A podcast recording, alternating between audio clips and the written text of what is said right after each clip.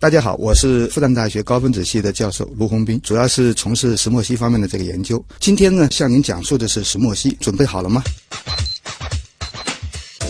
石墨烯呢，其实大家都知道，它是来自于天然石墨当中的一个非常重要的基本的这样一个构造单元。它主要是由碳采用的一个蜂窝结构来形成的这样一个两维的片层材料。这样一个片层材料呢，它有非常独特的性能，包括有极高的导电性、导热性，还有。电荷的传输的特性等等一系列的这样一些优异的性能，那么这样一种两维的片层呢，可以给我们的生活、呃社会的发展带来一个巨大的这个影响。那么目前呢，中国在这样一个领域里面呢，也有相当多的科研人员和团体呢，在从事相关方面的这个研究。我们复旦大学高分子系呢，在这个石墨烯方面的研究呢，也有非常好的这样一些特色，尤其是在石墨烯的这样一些规模化的制备技术，以及它的一些相关的像导热方面，以及在储能方面的这样一些应用呢，都取得了很好的这样一些结果。今天呢，我们也很高兴有这样一个机会呢，能和大家来一起交流讨论一下有关于石墨烯以及我们在科研方面的这样一些感受和体会。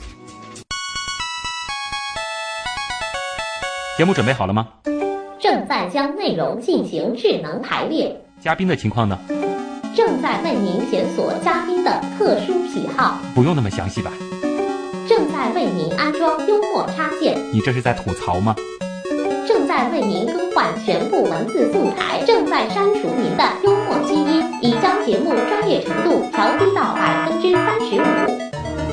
好了好了，马上开始节目吧。正在为您开启极客秀。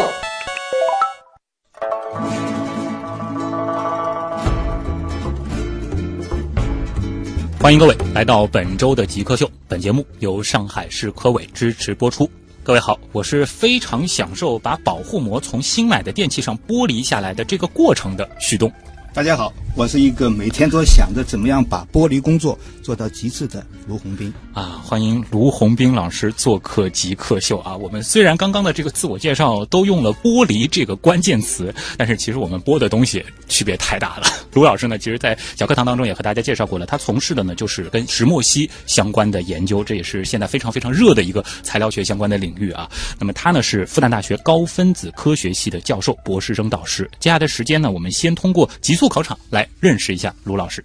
极速考场，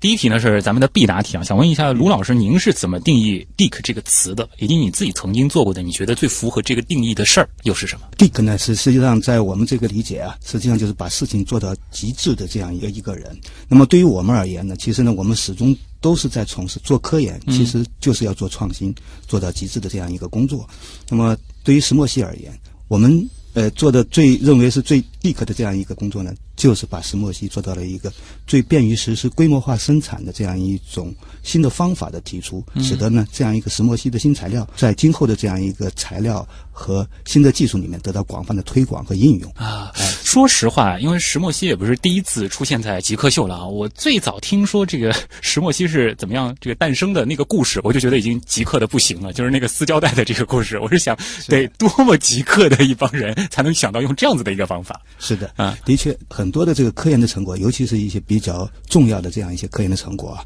呃，往往是呃有一些追求极致、不断的想要创新这样一群人在无意当中或者有意当中这样来发现的。那么石墨烯的这个胶带的这个剥离方法的这个提出呢，实际上最开始的时候也是源于一个非常朴素的这样一个想法。他只是当时的那个呃研究人员 Game Andrew Game 呢，他只是想把这个纳米材料过去的由零维、一维，现在逐渐的做到了两维的这个片层。之前呢，呃，一维的碳纳米管大家已经研究了很多了。那么他想做一个两维的材料，那么怎么样才能得到这个两维的材料呢？于是他就想着把这个石墨能不能把它一片一片的剥开？但是呢，如何剥开？倒确实花费了不少的这个时间和努力。那么到后来呢，他想到了一个胶带的这样一个呃反复的这种呃剥离的这种方式呢，得到了最终的石墨烯，并且验证这个石墨烯是一个非常好的这样一个新的材料，也颠覆了过去理论物理学家他们所预测的两维的晶体片层在自然界当中是不可存在的这样一个这个预测。那么这个工作呢，也因此而引起了全世界的这个范围的大量的关注。对，想问一下，您亲自用过？那么传统的这个方法剥过石墨烯吗？呃，这个呢，我们可能还不会去用到啊。呃，从我们这个呃角度来看呢，因为那样一种方式得出来的这个石墨烯的量太少了，它只是比如说一个片层，尽管它的那个质量是非常高的，但是呢，这样一个一片的这个石墨烯，对于我们而言呢，呃，我们是希望，比如说用它做成复合材料，嗯，做成储能材料，或者做成其他的这样一些呃功能性的材料和设备的时候，它往往需要一定的量。于是呢，这就促使了我们来做。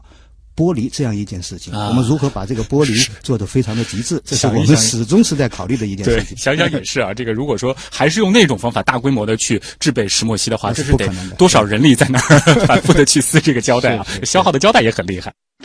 下一题是这样的啊，一个跟设计有关的题，就是我们的极客秀啊，想要换一个 logo，那么这个 logo 呢，请您设计的话，您觉得这个 logo 怎么做会比较合适，并回答为什么？那么，既然是极客呢，其实呢，呃，我觉得呢，就是说，他肯定是一个追求极致，在不断努力的追求的过程当中的这样一个、一个事情。那么，也是有这样一帮人，所以呢，我就在想啊，如果换一个 logo 的话，你比如说我们的汉语拼音里面的极客的那个界啊，嗯界呢，不是上面有下面有一个勾，然后上面有一个点，嗯点呢可以预示着我们是极客们追求的这样一个目标，不断的向这个目标在在再去努力，哦呃，进步的这样一个过程。下面的这个节的旁边呢，也可以再放一小点，放一小人，就是说表示一个节呢下面。就有一个、啊一个一个小点嘛，这是一个人字上面的一个对着目标往上去追求的这样一个过程诶。我在想，这样一个 logo 也许呃设计一下，可能能够代表极客秀的这样一个非常好的这样一个寓意这。很有意思。我开始还以为可能您会设计一个，比如说蜂窝结构，然后每一个蜂窝里面呢放着一个行业的这个科学家，诸如此类的啊。您倒是有了一个更有意思的这个从因为我们现在是一个大众创新、万众创业的一个年代，希望我们所有的这些呃朋友们都来从事这种创新创业、追求极致的这样一个工作，做一个真正的极客人。下一题是这样的，就是说想问一下，在您非常熟悉的就是高分子这个领域，或者说是石墨烯这个领域，有没有说是哪一个现象或者是原理，当时您接触到的时候，您会觉得，哎呦，这个太有意思了，怎么会那样？能不能和我们分享一下？好的，那么这样的现象其实是在科研工作当中是经常会出现。嗯，当然了，尽管这次过程当中会有很多次的失败，但是呢，这样的现象呢，呃，在我们的呃过程当中，它的多次出现才表示我们的工作有进展嘛。对对，你就比如说最开始的时候，石墨烯那个时候我们是在零八年的时候开始做石墨烯，那个时候如果如何把这个石墨变成石墨烯，都仍然还是一件比较困难的时候。那么我们在做的这个制备的这个过程当中，一次偶然的这样一次呃实验的结果，让我们看到我们能够得到一个非常大片的，而且是单纯的这个石墨烯的时候，让我们着实非常的兴奋。哎，因为它解决了我们长时间的这样一种困难。我们想要实现，因为对于我们做高分子材料研究的这个呃科研人员来讲呢，我们不可能去用粘胶带这样的这种方式去把它一片一片的剥离下来，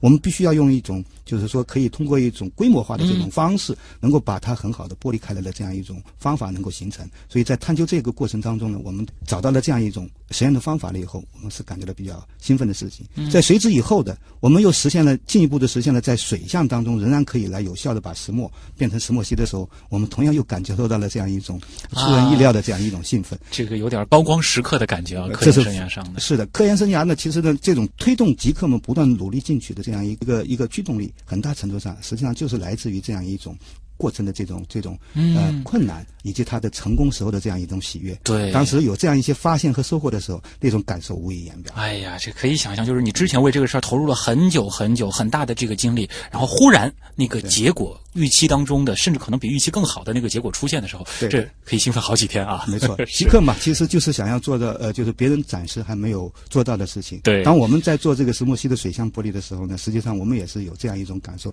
因为那个时候大家都在想要通过各种各样的方式来，呃，发现能不能以一种比较环境友好啊、比较低成本啊、比较工业上容易实施的这种方式来实现石墨烯玻璃的时候呢，那么我们呢，当时就找到了这样一种方法。那么这种方法当然会使我们非常的兴奋和高兴。这种方法稍后在访谈的主体部分啊，也想听听您的和大家做介绍啊。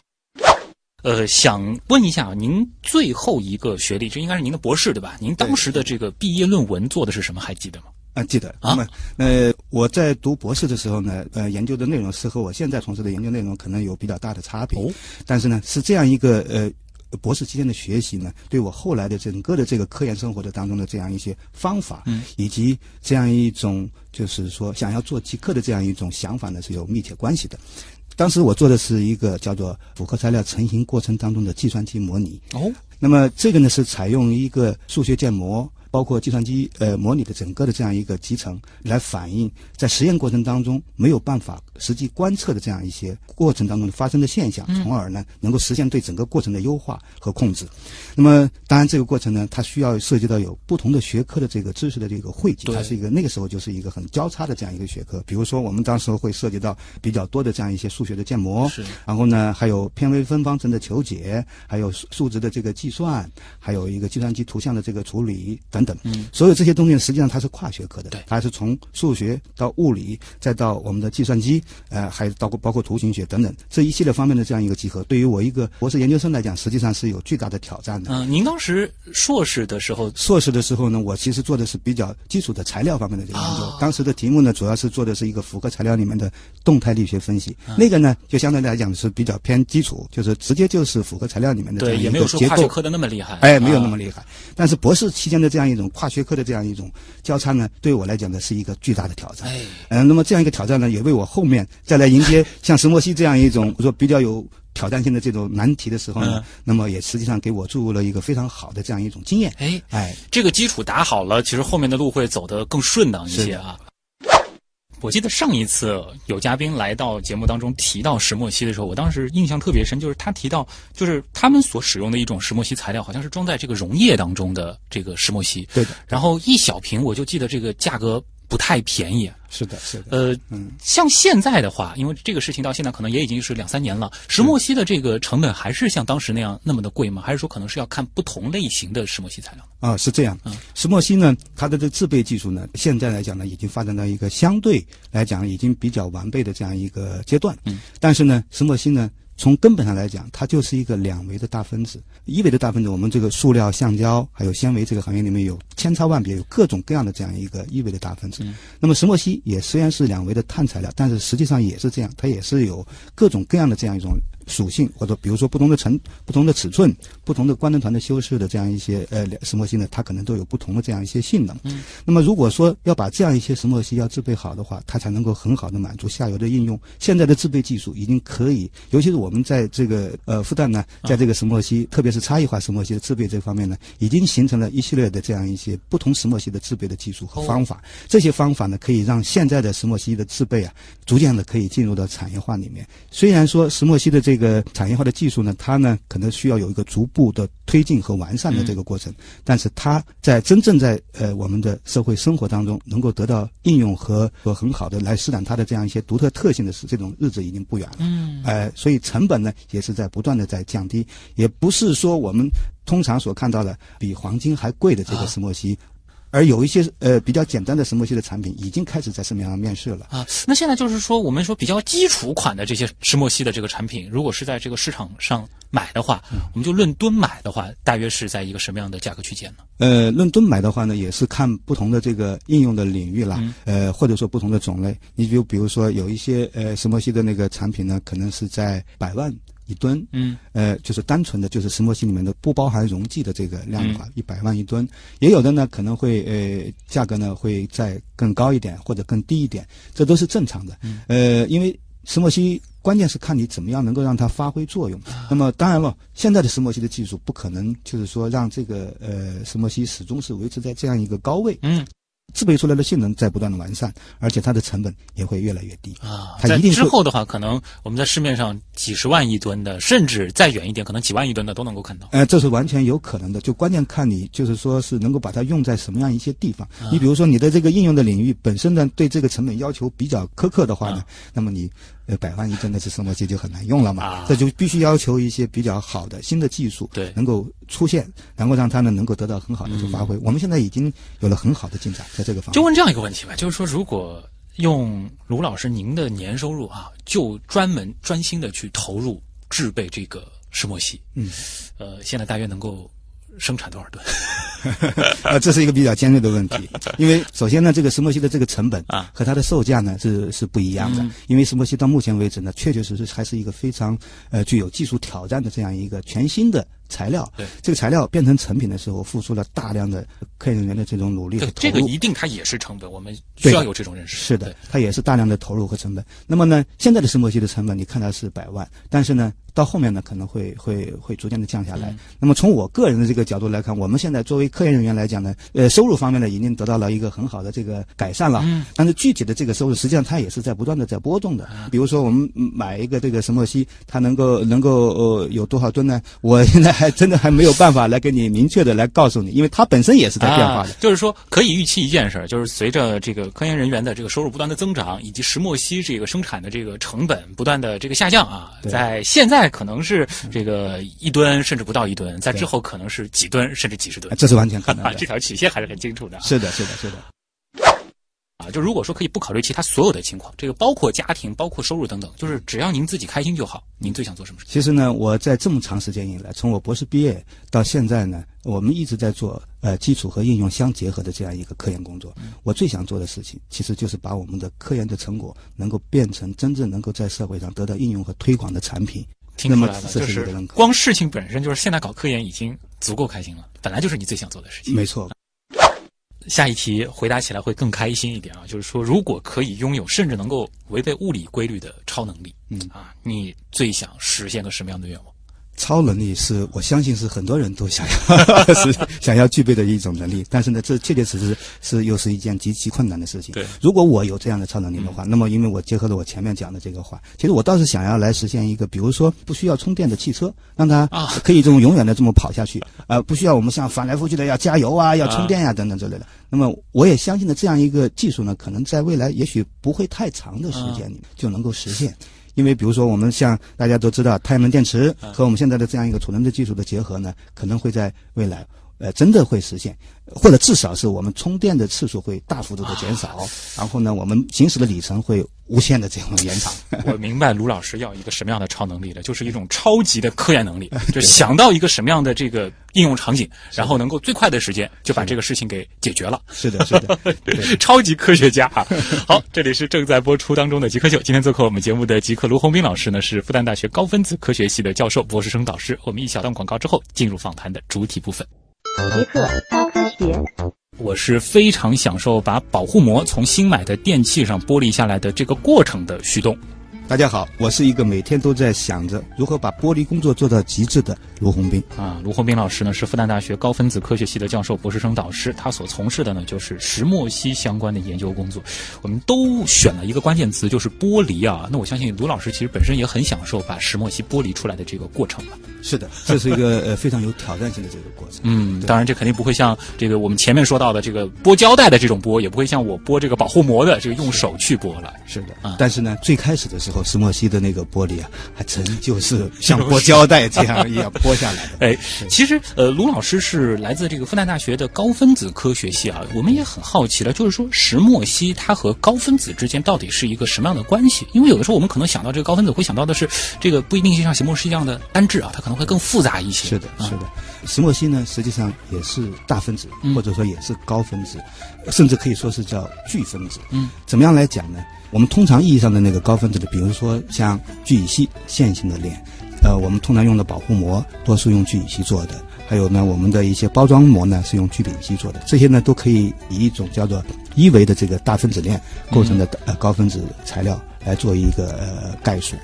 那么石墨烯和它们不同的地方呢，就是它把一维拓展到了二维，它是一张纸一样的一个片层的这个材料。这个虽然只是一个从一维到二维的这样一个拓展，但是呢，它的性质呢其实是发生了非常大的这样一个变化。它在和一维的大分子就完全不同了。那么比如说，它非常容易聚集。比如说，在它的表面上面稍微有一些不同的官能团的修饰或者是缺陷的存在呢，都可能会使这个石墨烯这个两维的大分子呢发生一个非常大的这样一个变化。虽然呢，对于二维大分子这样一个概念，目前国内外对它的这个理解还不是非常的完善和充分，但是石墨烯呢，实际上已经推进了人们对这个二维大分子的这样一种研究的兴趣和对它了解的这样一种深度的这样一种不断的深化。嗯那么石墨烯呢，其实呢，它是一很有代代表性的一种两维的大分子，它的应用的这个领域啊，其实呢是是非常的广的。我们最开始的时候呢，在做石墨烯呢，实际上涉及到的这个玻璃的工作呢，从石墨的这个呃、类似于这种本体材料，啊、对，像石墨这样的本体材料，把它剥离成为呃分离的这个二维的这样一个单层材料也好，或者是少层材料也好，这样一个工作。所以呢，剥离它是一个非常重要的这个环节。未来的社会啊，两维大分子的这种贡献呢，会和一维大分子一样，甚至会更广。你就比如说，很多一维大分子不具备的这样一些性能，两维大分子都能够提供。你像比如说，一维大分子很少能够形成某种比较好的这种气体的这种屏蔽和隔阻的性能，但是两维大分子可以来实现。那么还有一些一维大分子的强度和韧性不是太够的时候呢，两维大分子也可以使这个一维大分子能够得到很好的增强和增韧。那么还有呢，就比如说有一些电荷的传输在一维大分子里面不容易实现的，两维大分子加进去了以后呢，一方面调整了它的一个结构的形成，另外一个方面呢，也给它引入了一个很好的一个电荷输送的这样一个通道。所以呢，两维大分子呢，在未来的这个材料领科学领域里面呢，一定会带来非常广泛的这样一个应用的这个这个拓展。这是毫无疑问的。您刚刚提到的一个概念就是石墨烯，它甚至可以理解为是一种聚分子。对，那可以这样子认为吗？就是因为它是有两维的这样子的一个结构在，所以理论上它可以非常非常非常大。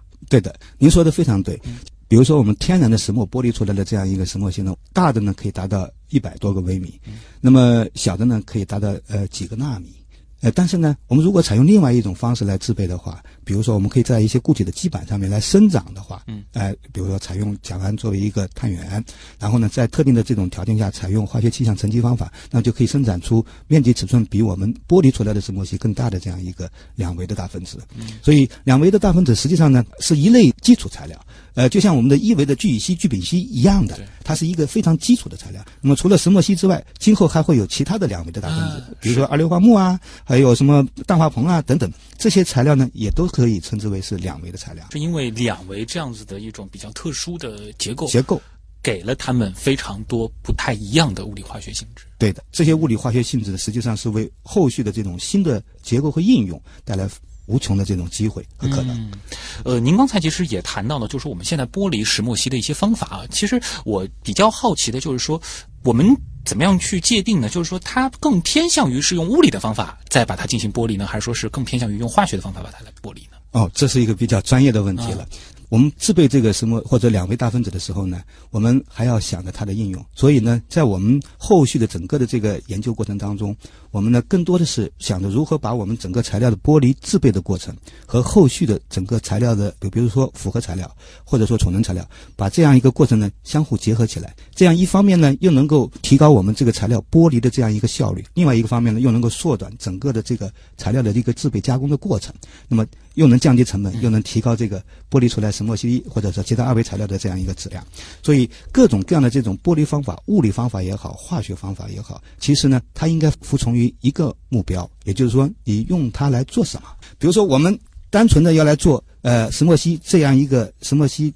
单层膜的这样一个研究的话，我们希望这个石墨烯尽可能的纯净。好，那么我们用粘胶带的这种剥离的方式呢，得到的这个石墨烯实际上就是比较单纯的、比较纯洁的、比比较纯净的、干净的这样一片石墨烯。然后我们用它来测量它的各种各样的物理性质、化学性质、电荷性质等等，这都是非常理想的。这个时候你再引入，比如说其他的化学方法来剥离之后呢，那么它就会和这个前面这种比较纯净的石墨烯呢就会有所不同。那可能那个效率更高一些。哎，对，它是由不同的这种。目的或者不同的应用的领域所来导向的，所以我们采用化学的方法也好，物理的方法也好，实际上它是有呃是是有目标导向的。对，这个思维方式其实非常的重要，就是说呃方法。关键是看这个目的，没有说这个方法就一定比那个方法更好。关键是你适用在什么样的场合。对，您说的这个非常好。这里其实还有一个，我觉得也不算很小的小问题啊，就是说，您刚才其实也提到的，就是现在这两种可能相对来说比较主流的这个方法，我们出来的这个石墨烯的这个产品的形态也不一样，然后应用的场景也不一样。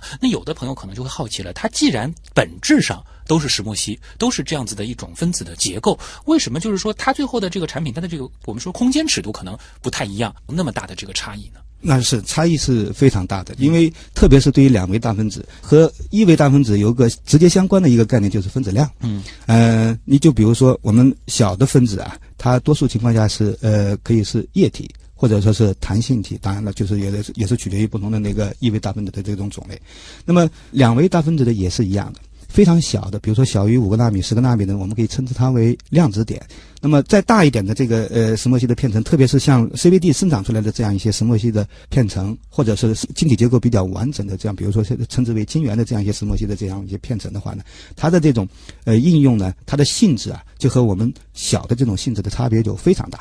呃，大片层的边缘数目少了。小片层的，比如说量子点，它的边缘数目是很多的。边缘实际上是产生很多量子效应的这样一个基本的这个要求。那么在边缘的这样一些呃原子的团簇或者它的一个电子的价态是处在一个非常活跃的这样一个一个状态，当然比较容易变化，比较容易迁移。你就比如说像金。像银，当它是本体的这样一个团块的话，它的那个熔点是比较高的。像金呢，能够达到一千多度，银呢也是达到了将近七百度的这样一个温度本体。但是呢，你要把它变成了比较小的量子尺寸、纳米尺寸，或者十纳米、两纳米，或者是几个纳米的话呢，它的那个熔点就会下降，呃，几百度。你比如说，它银甚至一百度。叫做超微银粉呐，超微银粉，它甚至在一百度左右就可以融化。呃，原来它的熔点是在六百九十度左右这样一个温度才能够融化。呃，石墨烯的量子点和你的这个长出来的大片层的这个石墨烯是一样的道理。所以分子量，分子的尺寸对于石墨烯而言，它是一个非常重要的一个参数，就相当于我们的一维大分子里面的一个分子量一样。还有分子量的分布，那么石墨烯也是有一个叫做片层尺寸的这样一个分布，所以很多的概念也还有一定的对应性。这个其实物质世界是很有意思啊，同样一种本质的这个东西啊，然后它的这个尺寸变化、尺寸变化，它就会带来很大的这样一个性能和结构上的这样一个变化。是的，是的，原来是这样啊！我就很好奇啊，因为石墨烯其实是一个相对来说还比较新的概念，近十几年才逐渐逐渐为人所熟知的。您是在这个概念刚刚一出来的时候就立刻投入到这个领域吗？呃，那还没有那么快，我大概是在零。八年的时候开始石墨烯的这个研究，当时从事这个工作的时候呢，实际上是一种算是一个学科发展的一个必然吧，也是我们研究工作当中的一种必然的这样一个过程。因为我们是高分子系，高分子系呢，实际上呢，像我们所熟知的塑料、橡胶、纤维这些呢，都是有机的高分子。有机的高分子呢，往往呢，它有很好的强度韧性，但是它也有明显的这样一个短板，就是导电和导热性能不好，其他的功能性能不是太好。那么你如何能够让高分子材料这些有机的高分子材料也具备比较好的功能性，比如说导热、导电，还有一些电荷传输的其他的这样的这种性能呢？那么你就必须要添加一些功能性的这种填料。我当时呢想来做石墨烯的时候呢，正好是在想要寻找一种比较好的功能性的这种填料。嗯，呃，那个时候零八年呢，也是在石墨烯还没有获得诺贝尔奖的时候，那个诺贝尔奖是一零年的呃诺贝尔物理学奖，呃，零四年的第一篇的那个。也不能算是第一篇吧，至少是就是说在《三十》上面发表的这篇，呃，石墨烯的这个报道呢，是在零四年。零四年发表了以后呢，中间有一个过程，在零八年那个时候，实际上已经逐渐逐渐的，大家开始来关注，就学界已经开始注意到，已经开始来注意到石墨烯了。但是如何来把这个石墨烯给它用到材料领域里面呢？实际上仍然还是一个挑战。大家呢？这主要是来自于这个石墨烯如何制备，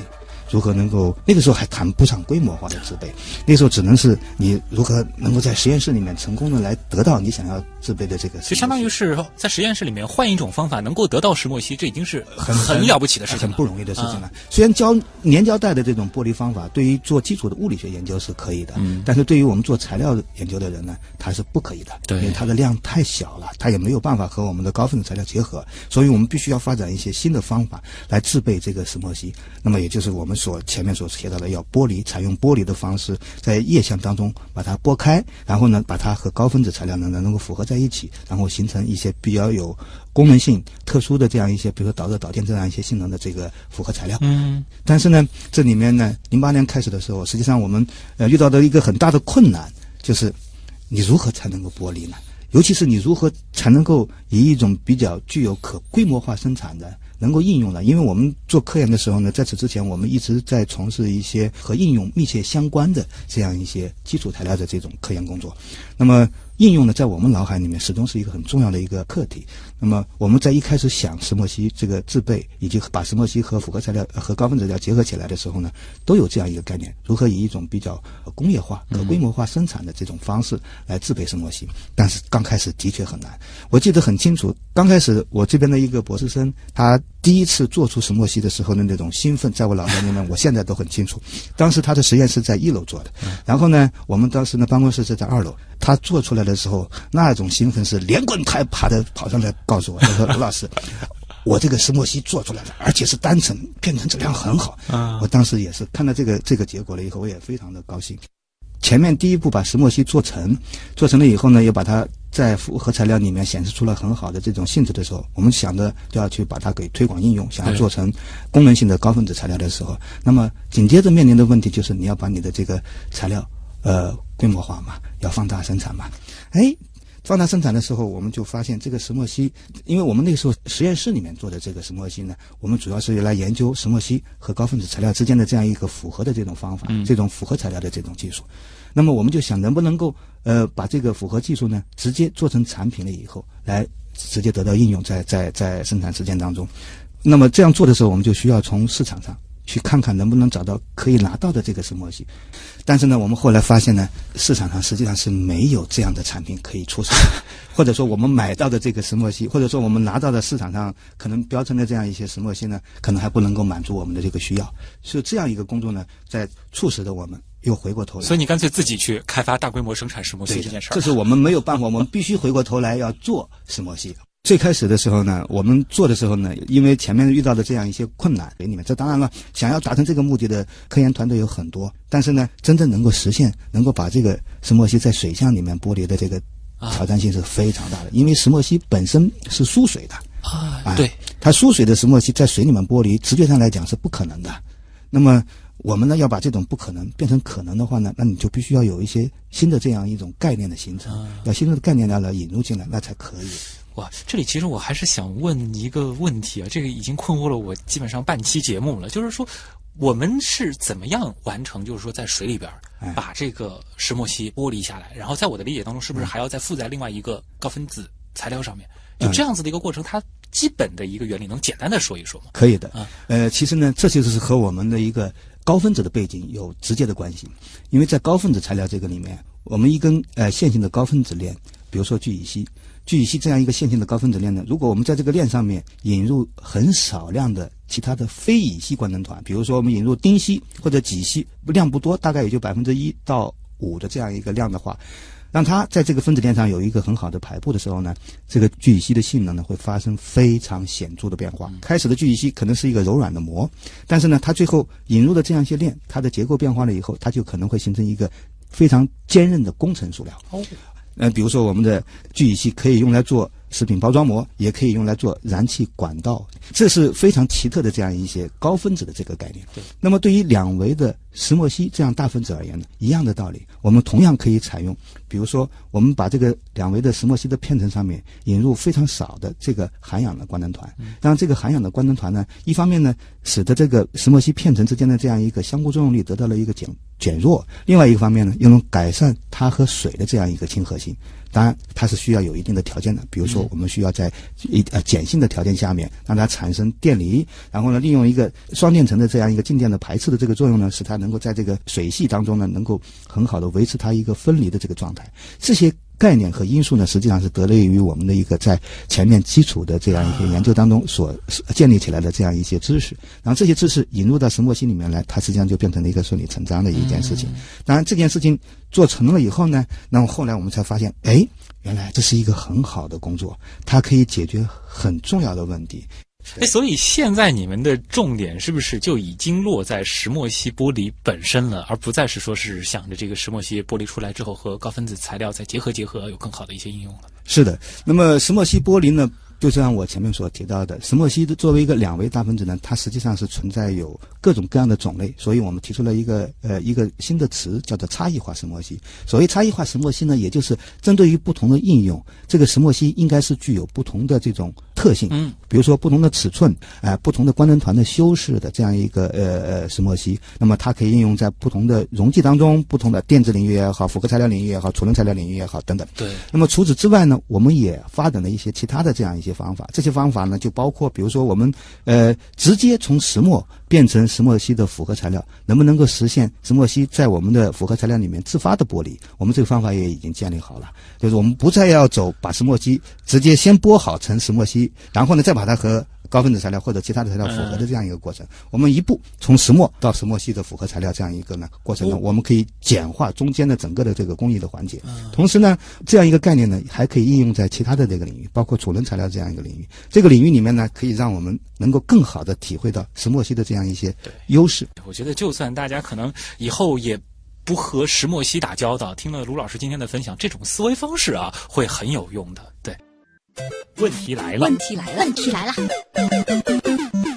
第一个问题来自网友星月之上啊，他的这个问题我觉得很专业啊。他问的是石墨烯量子点与碳量子点能等同吗？有什么区别？啊，这确实是一个比较专业的问题。就是碳量子点和石墨烯量子点本身也是一个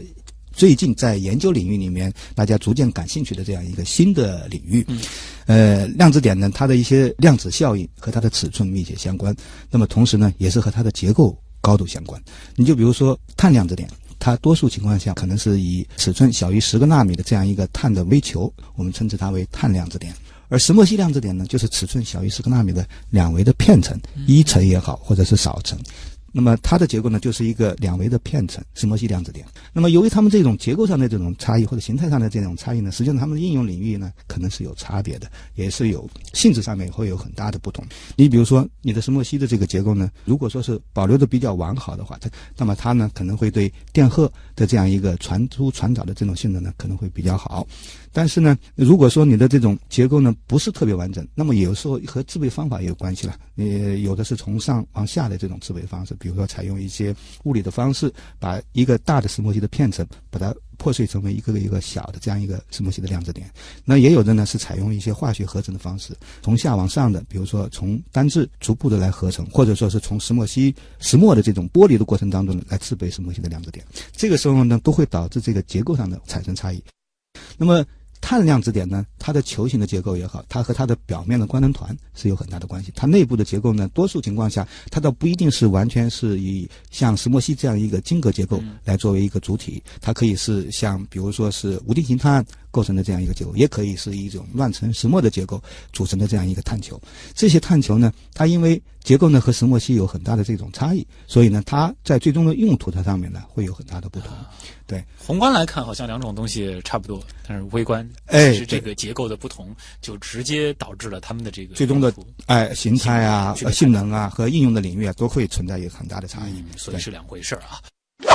下一个问题，神奇的尔东陈啊，他问就是当前流行的石墨烯制备工艺主要有哪些？生产出石墨烯之后，又如何来判断其质量是否合格？是要测力度呢，还是比表面积呢？呃，这也是比较专业的问题啊。呃，石墨烯的制备方法呢，其实呢，我们如果可以这样子来分，呃，从石墨烯的这种应用的这种方式来分呢，我们前面提到过有化学气象沉积方法，这是一种。表面生长的方式，它可以用来做石墨烯的透明膜。另外一种呢，就是采用剥离的方式，从石墨当中来制备的。那么前面那个化学气象沉积呢，是从天然的碳源，比如说像甲烷这样一些碳源来制备的石墨烯。后面这种是从原料天然石墨来制备的剥离以后得到的石墨烯。那么这是从大类上面来分。对于剥离这个方式来讲呢，它实际上又可以称分为物理的方式和化学的方式，或者是采用物理和化学相结合的这种方式。那你就比如说比较传统的叫做惠莫斯方法呢，它采用的就是一个典型的，先把这个石墨氧化，然后呢利用含氧光能团把这个石墨烯的片层之间的相互作用力给它降低，同时呢又能够改善和溶剂之间的这样一个呃亲和性，然后呢使这个石墨烯或者是氧化石墨烯逐渐能够得到剥离的这样一种方式。另外呢，最近也有工作呢采用纯物理的这种方式。来剥离石墨烯，比如说采用超临界二氧化碳，呃，让二氧化碳在超临界的这种条件下面来逐渐渗透到石墨的这个层间，然后呢，快速的释放，就是超临界嘛。如果说是释放的这个呃压力了以后啊，这个二氧化碳的气体就能够快速的释放出来，从层间释放出来的同时呢，又可以把石墨烯片层给它剥离开来。对，这样一种物理的方式呢，制备的石墨烯和其他的，比如说我前面提到的惠墨石方法，以及其他的像物理和化学结合的，比如说我们一开始先通过一个膨胀，再把它运用化学的方式呢给它剥离的等等，这样一种方式有很大的不同。它的结构上面呢，呃，超临界的方法呢可能会比较清洁。但是呢，它的弊端呢是它在和下游呃应用衔接的时候呢，也会遇到很多的问题，因为表面上没有官能团的石墨烯，在应用的时候会遇到很多的困难。你就比如说我们如何分散在溶剂当中啊？因为两维大分子的一个最大的特点就是它非常容易团聚，对，片层和片层之间聚在一起，是能够其实就不是两维的材呃料，就不是两维材料了，所以那用起来就很困难。所以它呢，在这个制备的这个目前的这个进展来讲呢，就是有这样一系列的这样一些方法。但是呢，你要是把它真正的能够用到规模化应用的话呢，实际上呢，这个里面还是有很多的一些、呃它的那个质检的这一半的问题呢，这个我们是怎么做的呢？这个哦，呃，石墨烯最近刚刚出了一个，就是呃，在石墨烯联盟里面推出了一个第一个标准，叫做石墨烯的呃术语和名称。那么这里面呢，对石墨烯的这个叫法呢，做了一个统一的标准性的规定。对于质检来讲呢，实际上呢，用力度和用比表面积来做质检呢，都可能很难。做一个单独的这样一个质检的标准来判断。举个例子吧，你就比如说石墨烯在不同的聚集的状态下面，它表现出来的这个比表面积是不同的。这个时候呢，你说我用这个石墨烯的比表面积，说明你这个石墨烯的质量好与坏，那是不是可以呢？但是呢，比表面积确实能够在一定程度上能够反映出来你制备出来的这个石墨烯的聚集态的结构是个什么样，两层的、三层的，呃还是或者是聚集在一起的程度很多的，比如说十层的、二十层的，这是能够在一定程度上来反映的。力度呢，作为石墨烯的这样一个检测的标准呢，可能就不是一个太好的这个标准。呃，可能在其他的，比如说球形的纳米颗粒也好，或者其他的微米颗粒也好，用力度来作为一个标准，可能是可行的。但是呢，在石墨烯这个领域里面，可能就不一定可行了。对我忽然发现，就是说，当我们在讨论石墨烯这种材料的时候，其实用种可能有点不太合适了，它更像是一类材料。非常正确，它是一类材料，不是一种材，它有很多种石墨烯。对呃，就是我们前面提到，它有氧化石墨烯，也有单层石墨烯、少层石墨烯、大尺寸石墨烯、小尺寸石墨烯，还有石墨烯的一个三维的结构体，还有不同的这样一些其他的种类的类型，大家会逐渐逐渐的看到。所以我们前面提到一个差异化石墨烯，是，它是一类材料啊。对大家以后其实在用这个量词的时候也可以注意一下。是的，是的。接下来是联合国之书啊，这个问题呢，可能是属于有点畅想的意思了。他就说，如果说当前的这个石墨烯制备技术可以进一步的去突破，相当于就是大规模的或者是可以廉价的生产之后，哪些领域可能会有革命性的变化？想让您做个前瞻。好的，石墨烯呢，确确实实会对呃我们的社会啊，会带来一个很大的这样一个影响，呃，也会大大的推进这个社会的各个方面的这种呃技术的进步。那么最直接的这样一个影响呢，可能大家现在关注的比较多的呢是石墨烯的呃储能啊，比如说前段时间我们说的那个石墨烯的电池啊等等之类，以及包括最近大家所听听到的一些其他方面的这样一些应用。但是呢，从未来的这个角度来看呢，石墨烯可能产生的影响呢，其实是多方面的。这里面包括什么呢？就比如说在环境治理，在储能的这种应用、储能技术这样一些应用，尤其是在复合材料这个里面的这种应用，实际上都可能会对我们这个整个这个社会产生一个非常大的这个影响。和老百姓直接相关的，有可能呢，你会发现哪一天我们的天空变蓝了。哦，不再会像我们过去那个雾霾这么频繁出现的时候，也许石墨烯在这里面做出了它的这个贡献。哪一天你发现我们水里面的抗生素变少了，这个时候你也能够知道，原来石墨烯在这里面也可能在贡献我们这个环境治理这个方面得到了很好的这个改善。当然了，从呃其他的这样一些领域里面，材料这个呃领域里，复合材料这个领域里面，比如说我们的航空的复合材料领域，原来我们的一些材料没有办法来实现和做到的这样一些比较高精尖的这个材料，石墨烯呢都有可能让我们实现。前面我举到个例子，就比如说我们的一些像金银这样的金属，当它的尺寸由块状的这样一个尺寸，宏观尺寸变成一个比较小的这样一些纳米或者甚至量子尺寸的时候呢，它的性能会发生变化。那么反过来的一个例子是什么呢？石墨烯呢，可能和其他的材料结合在一起的时候，又可以使这些现有的材料具备了很多原先不具备的一些性能，比如说它的超韧的这种性能、超强的性能，甚至是一个具备兼具超韧、超强以及它的一种比较好的复合的，就比如说功能性的这样一些性能，都有可能实现。所以石墨烯呢，作为一种两维的大分子，它给我们这个社会的呃影响呢，实际上是非常全面的。也许大家最先听到的，可能是来自于媒体的这样一些呃报道，说石墨烯被用在了这个上面，被用在了那个上面。但是呢，在将来呢，也许大家可能会不经意间突然发现，哎，我们现在怎么雾霾少了？或者是哎，我们现在的水似乎变得更加好了。能不能用现在我们可能比较熟悉的几类材料做一个类比，就是您觉得就是在未来石墨烯它的这个地位更像是比如说如今的塑料呢，还是说是如今的这个比如说跟硅相关的这一系列材料？嗯，实际上最开始人们对石墨烯寄托的这样一个很大的期望，呃，是希望能够用石墨烯来代替硅作为半导体芯片。当然，这个里面呢，国内外的科学家都在不断的在努力的在朝着这个目标在在前进。呃，但这需要一定的时间，因为这和石墨烯自身的这样一些特性是密切相关的。石墨烯本身呢，它没有代谢，而我们的半导体做芯片的半导体呢，它是需要有代谢的。那么你如何来引进这个代谢？还包括在这之前，你如何来制备高质量的这种石墨烯的这个晶圆结构？这都是一些技术上有挑战性的这个工作。就在未来，石墨烯这一类材料吧，它并不是说是要完成对现在我们熟悉的某几类材料的全面替代，而是说它会起到一个更好的一个润。滑或者是一个填充的作用，它会让现在的这些材料可能也会变得更好。当然，它自己也有自己适应的一个很好的点。非常正确。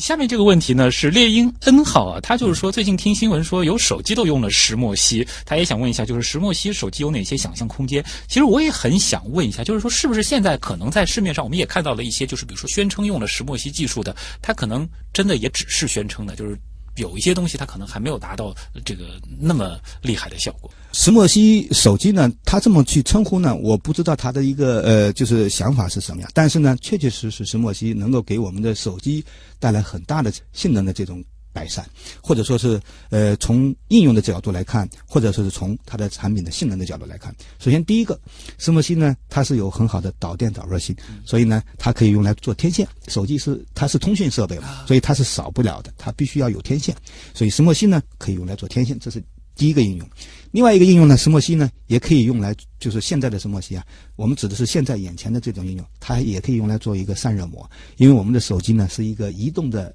呃电脑。它是要有计算机芯片在无时不刻的在运行的，那么运行的电脑呢，实际上是会产生大量的热，所以对于手机而言，热量的排除是非常重要的。那么之前的热量的排除呢，都是采用的是叫做聚酰亚胺人工热解石墨膜，这种石墨膜呢，实际上是一个是原材料很昂贵，再一个呢，加工过程呢是是复杂的，也会带来一定的那种污染，成本是非常高的。而石墨烯的散热膜呢，实际上大大简化了这样一个产品的这个。呃，过程从原材料上就不同了，因为它是用的是天然石墨，世界百分之七十的石墨来自于中国，这是我们国家副产的这样一个天然矿矿资源的一个有效的、高效的这个利用。所以呢，作为石墨烯的手机而言，目前能够直接产生的这种应用，就是它可以作为一个散热膜，也可以作为一个石墨烯的天线，这可以让我们的手机的性能呢，能够得到一个很好的改善，至少成本。如果说是用在这两个方面的话，那是靠谱的。对的，在其他的方面的话，起码以钟老师您现在的这个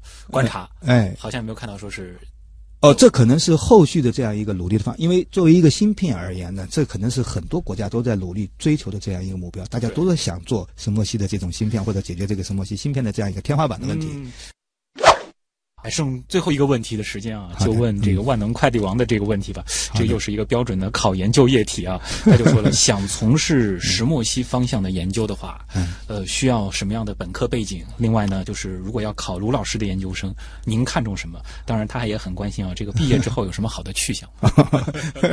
这非常现实的问题，也是非常呃重要的问题。背景呢，其实呢，从事呃材料科学、化学。甚至工程、物理，当然高分子都是可以来来从事石墨烯方面研究的，包括物理。对，有不少的同学呢，就是他们就是从事的研究呢，可能是和石墨烯物理相关的；也有不少同学呢，从事的是和医学呀、包括健康啊等等之类这样一些相关的。那么，当然从我们这个课题组这个工作的角度来考虑呢，我们可能更多的是关心的是一个是新材料。所以呢，材料领域里面的同学、化学领域的同学，还有工程啊、环境啊这样一些领域的同学，我们是非常欢迎的。对，其实，在石墨烯领域里面的这些研究生啊，他们的就业，包括我们高分子系的这个同学的就业呢，都是非常好的。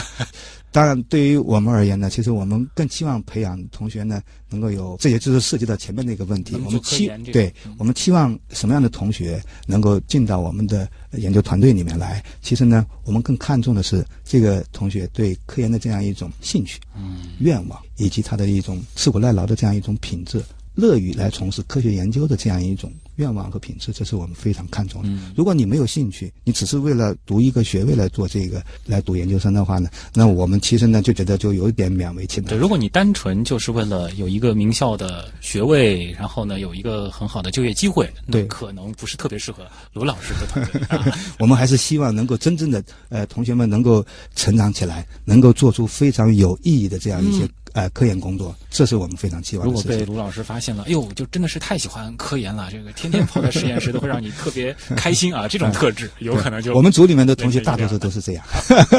所以这个，哎不过我相信啊，喜欢我们极客秀的朋友们啊，大部分应该也是真的会喜欢这样的一种生活方式。确实是这样的。对对，好，那今天也再次感谢卢洪斌老师做客我们的极客秀啊，再次和我们讲了一讲石墨烯。那其实大家应该能够记住一个最重要的信息点了，就是这一类材料，对吧？在未来是有很大很大的可能性的。是的，今天也谢谢卢老师的做客，谢谢。非常感谢。卢洪斌老师呢是复旦大学高分子科学系的教授、博士生导师。那么，以上就是本周的极客秀，我是徐东。本节目由上海市科委支持播出，咱们下周再见。